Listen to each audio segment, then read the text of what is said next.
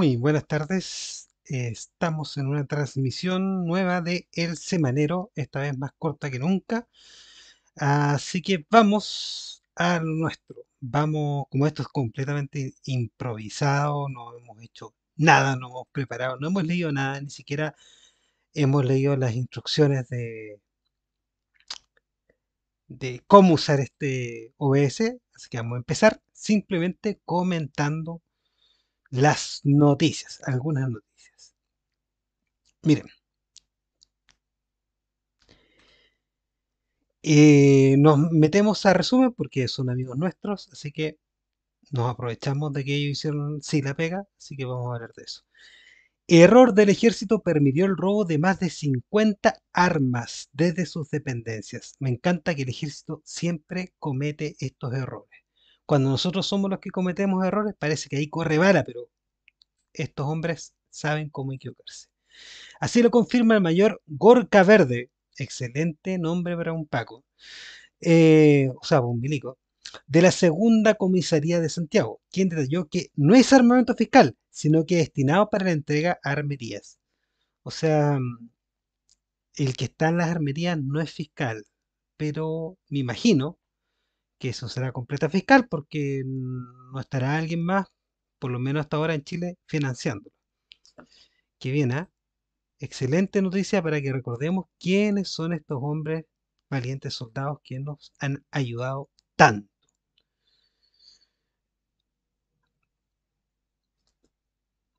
Mire, esto, esto me encanta.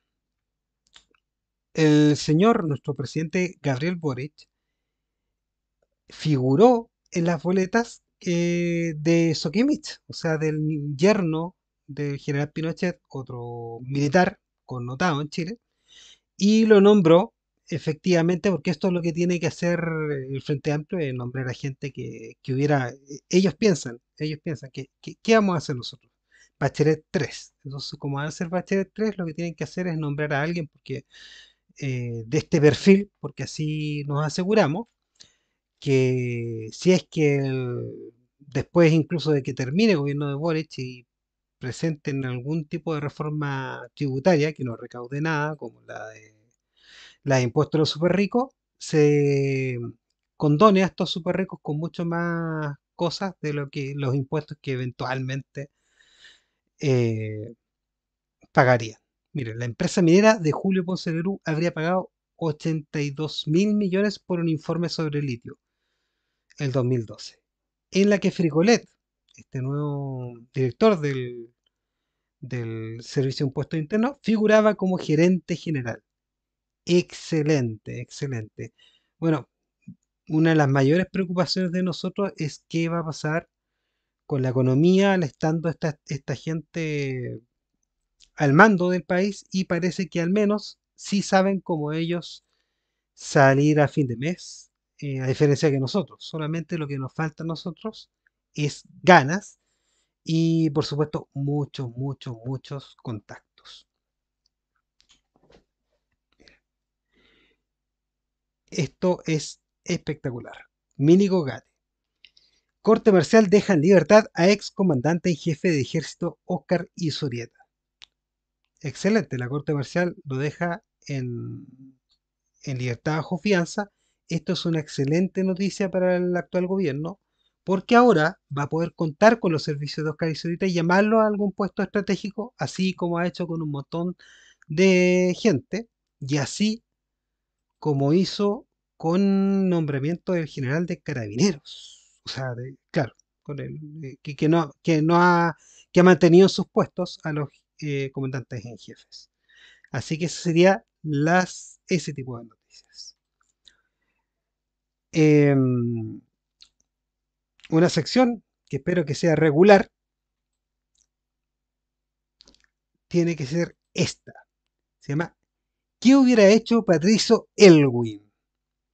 ¿A qué se refiere esto? Vamos a tomar una noticia, eh, alguna decisión que haya tomado el gobierno y vamos a pensar qué hubiera hecho Patricio Elwin, el primer presidente de la concertación, en, en ese caso.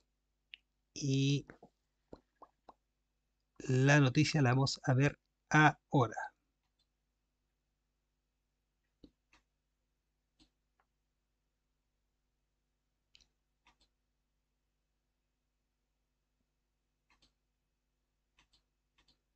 apenas lo. Bueno, la noticia era, no, no, la, no la puse, pero la noticia eh, que el gobierno de Boric nombró, o sea, no nombró, sino que dejó a los generales de carabineros en sus puestos. Eh, no los removió. Entonces lo que nosotros deberíamos preguntarnos es qué es lo que hubiera hecho don Patricio Elwin en su lugar. Y la respuesta es exactamente lo mismo. Así que ya saben amigos, ¿qué hubiera hecho Patricio Elwin en lugar de Gabriel Boric? Exactamente lo mismo. Así que eso sería todo por hoy. Disculpen lo breve, disculpen lo improvisado, pero estamos en tiempos muy difíciles y bueno, estamos siendo tan improvisados como parece ser la gente que es una de las responsables de algunos de los destinos de muchos, muchos, muchos ciudadanos, compatriotas. Así que no creo que sea tan grave. Soy Escobaldo y hasta otra oportunidad.